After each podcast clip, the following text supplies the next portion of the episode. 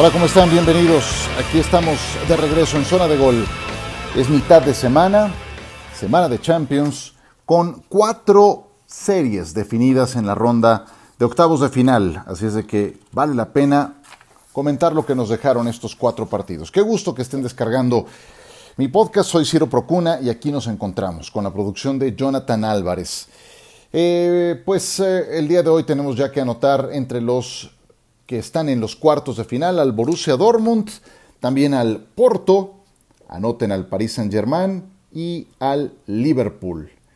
Avanzan los equipos en los que juegan Erling Holland y también Kylian Mbappé. Se quedan fuera el Barcelona de Lionel Messi y la Juventus de Turín de Cristiano Ronaldo. Y eso nos entrega un primer tema de, conversación.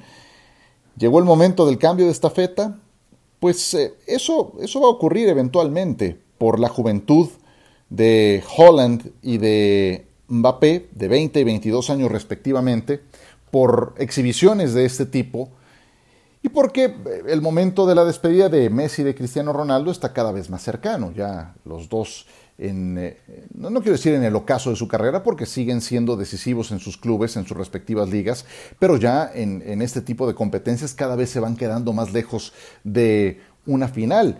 A Cristiano lo llevaron a la Juventus para ganar la Champions y se ha quedado lejos de una final. Messi y el Barcelona, pues cada año la derrota ha sido más dolorosa y esta vez más lejana a una final. Les pasó aquella catástrofe de Roma, todavía con Luis Enrique, después de haber superado en una remontada al eh, Paris Saint-Germain. Les pasó lo de Liverpool, les pasó lo de el eh, Bayern Múnich, la goleada de la temporada pasada. Ahora les gana el Paris Saint-Germain. Porque como que queda en el inconsciente, y vamos entrando ya partido a partido, comenzando con lo que pasó en el Parque de los Príncipes, queda, queda en la retina pues lo bien que jugó el Barcelona este partido de vuelta, especialmente los primeros 45 minutos, pero, pero estas eliminatorias son de 180, son de 180, y es tan importante lo que pasa en la ida como lo que pasa en la vuelta, todo lo metes a la coctelera, lo mezclas, y, lo que te entrega es un Paris Saint-Germain 5, Barcelona 2 como que en qué momento estuvo en riesgo la clasificación del Paris Saint-Germain a cuartos de final. Pues para nada. Sí, si Navas no para dos ocasiones claras del primer tiempo, pues sí, pero las paró. Si Lenglet no comete el penal que le hace Icardi al minuto 28, pues sí, pero lo cometió. Si Messi no falla el penal al final del primer tiempo, pues sí, pero lo falló. Y aunque todo eso se hubiera alineado en favor del Barcelona, se habrían quedado cortos, porque también el rival tiene que ver, y porque tampoco puedes pensar que en el Parque de los Príncipes 90 minutos los vas a dominar al mismo ritmo que lo hiciste los primeros 45. En algún momento el París iba a tener su, una etapa favorable en que fueran dominadores. Entonces, eh, como, como bien dijo Ronald Koeman en la víspera, hay esperanza, pero tiene que ser un partido redondo. Y dentro de ese partido redondo, pues aplicaban muchas cosas en favor del Barcelona, un gol tempranero, ser muy certeros al momento de definir, y mandaron a Griezmann, Dembélé para acompañar a Messi, pero le faltó especialmente a Usman Dembélé estar certero ante la portería de Keylor Navas porque ocasiones claras se presentaron. Entonces, pues eh, de verdad, queda esa, esa idea. Pero también yo me pregunto por qué el Barcelona no jugó así o, cercano a ese nivel el partido de ida. Eran locales. ¿Qué? ¿Fue porque esta vez sí estaba en el palco el presidente? Porque ahora sí estaban siendo observados por el nuevo patrón, ya que Joan Laporta ha sido elegido. Pues también entonces corresponde un poco de autocrítica y de verse al espejo para saber por qué no habían funcionado de la misma forma en el juego de ida, porque no se deben al presidente en funciones, se deben al, al escudo que portan en la camiseta. Entonces también eso, eso deja mucho que desear. Y el Paris Saint-Germain, pues en la ida le pintó la cara al Barcelona en su casa y termina avanzando con justicia, con justicia. El, eh, el Barcelona tiene todavía por delante una final de la Copa del Rey que disputar contra el Bilbao La liga se ve más complicada porque aunque están en segundo lugar, pues el Atlético de Madrid le ganó al propio Bilbao ese mismo miércoles y entonces saca seis puntos de diferencia. Había dicho el 30 de enero Ronald Kuman, tengo anotada la fecha y las palabras que dijo Kuman. El equipo no está para ganar muchas cosas, hay que ser realistas.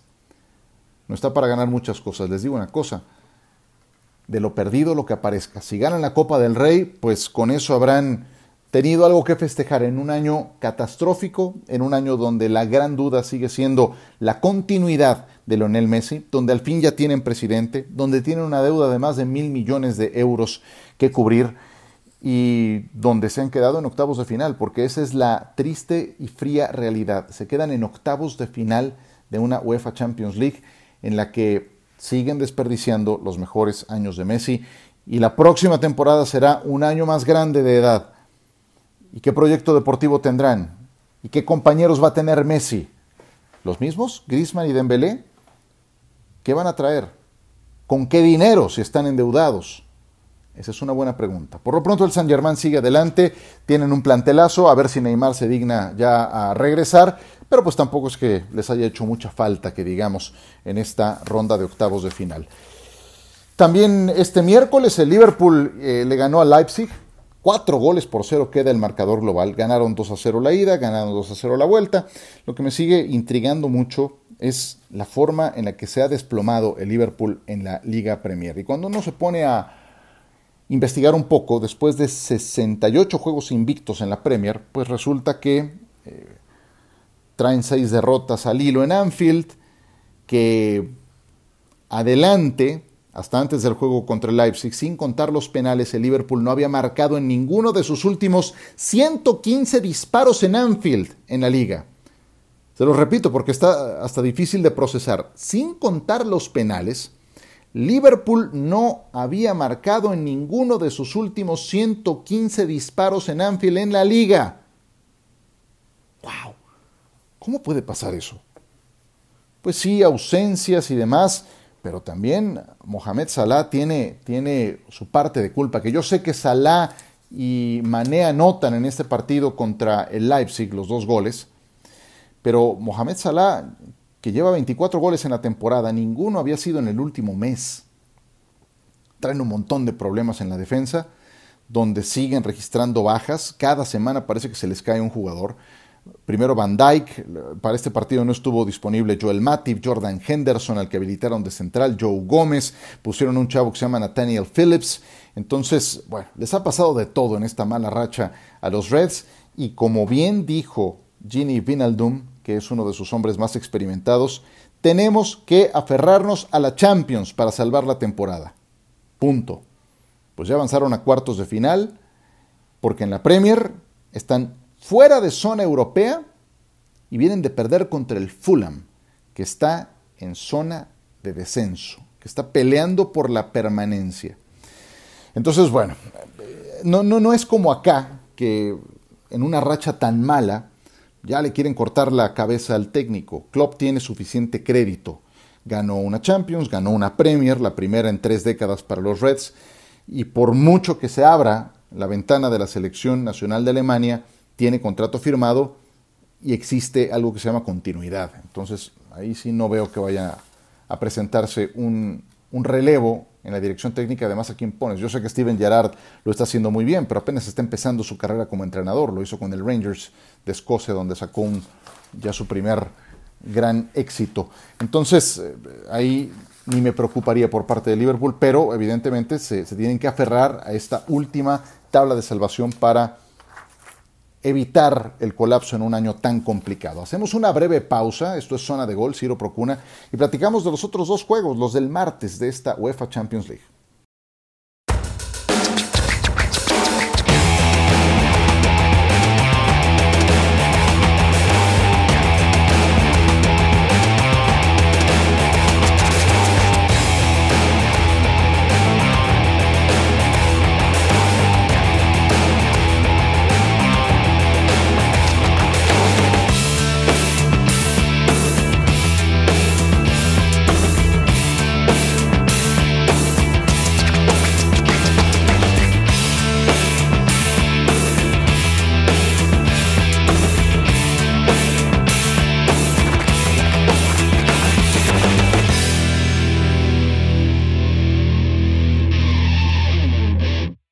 De vuelta con más de la Champions, el eh, Porto entregó la gran sorpresa de la jornada. A ver, nada más para darnos una idea del tamaño de sorpresa que ha dado el Porto.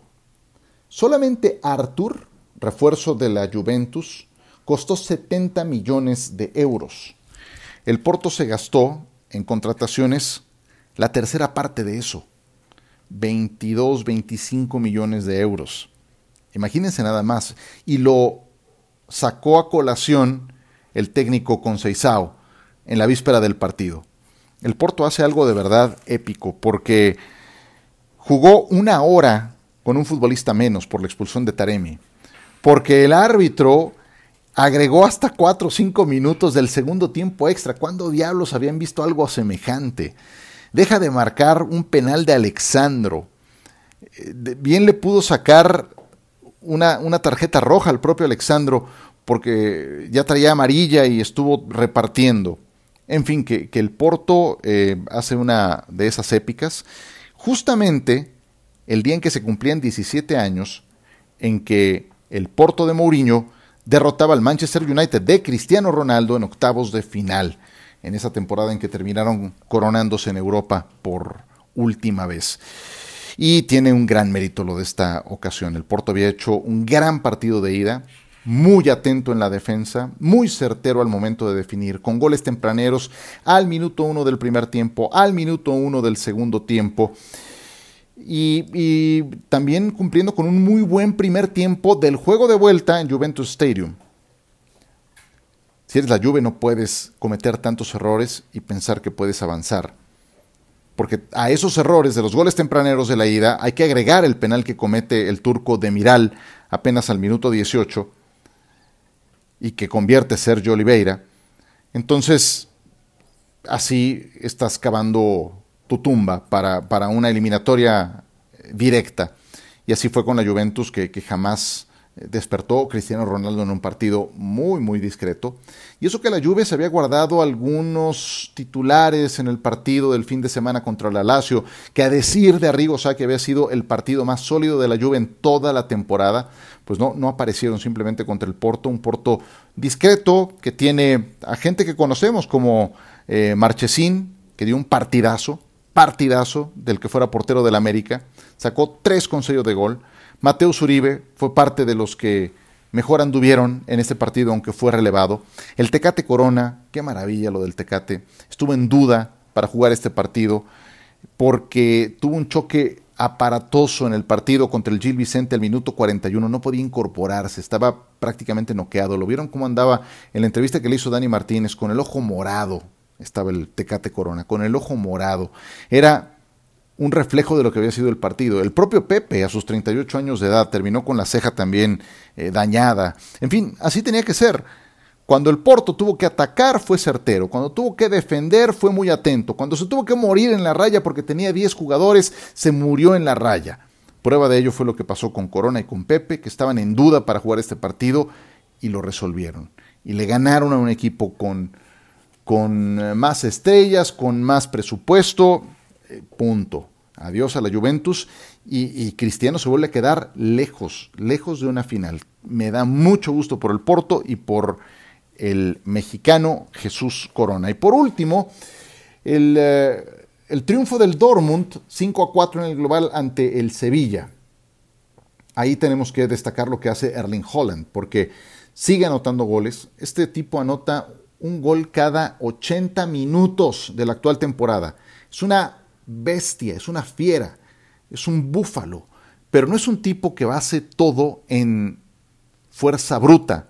O sea, sí, se arma un contragolpe y va como estampida al frente, pero tiene idea y sabe hacer una pared y sabe definir con, con calidad y sabe asistir o sabe participar en la antepenúltima jugada o sabe jalar marca. En fin, es un delantero muy completo, muy, muy completo y en realidad el Sevilla estaba jugando mejor. El primer tiempo había sido dominador el equipo de Lopetegui, pero aparece este noruego y, les da un gancho al hígado, los deja tocados y después viene el golpe de knockout. Se acabó. Pues cuando eh, eso es lo que pasa cuando tienes un killer y el Dortmund ahora sí lo tiene. Y eso que no contaron con Jadon Sancho, que no nada más estuvo fuera para este partido, Sancho se va a perder algunos juegos más. Pero encontraron soluciones con Marco Royce, que es otro tipo muy experimentado cuando no se mete en problemas de lesiones. El Sevilla, antes de enfrentar al Dortmund, traía una defensa granítica. Había, creo que, colgado 8 ceros de sus anteriores 10 partidos. Eh, bueno, se encontraron con Holland. Holland les hizo o fue, fue, artífice para que el Dortmund anotara cinco goles en 180 minutos. No te quieres encontrar con el Dortmund, ¿eh? si, si continúa este tipo con esta racha goleadora puede ser un dolor de cabeza. Pues así se cerraron estos cuatro primeros juegos de la ronda de octavos de final de la Champions. El Dortmund avanza, el Porto también, París Saint Germain de vuelta en cuartos de final y el Liverpool. Próxima semana, Real Madrid contra Atalanta, el Madrid ganó la ida 1-0. El Manchester City ahora recibe al Gladbach. El City ganó la ida dos goles por cero, claramente favorito. El Bayern Múnich pues sacudió al Lazio en la capital italiana 4 a 1. Ahora se jugará en Alemania y en Londres el Chelsea que estará recibiendo al Atlético. El Chelsea ganó en la ida 1-0, pero el Atlético anda muy bien. Se quedaron dos españoles en el camino. Veremos si el Atlético y el Real Madrid pueden dar la cara por los ibéricos.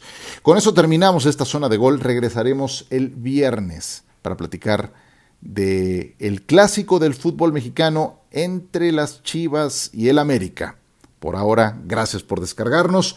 Soy Ciro Procuna. Se quedan con mucho más del mundo del deporte dentro de algunos días. La producción de Jonathan Álvarez. Hasta pronto.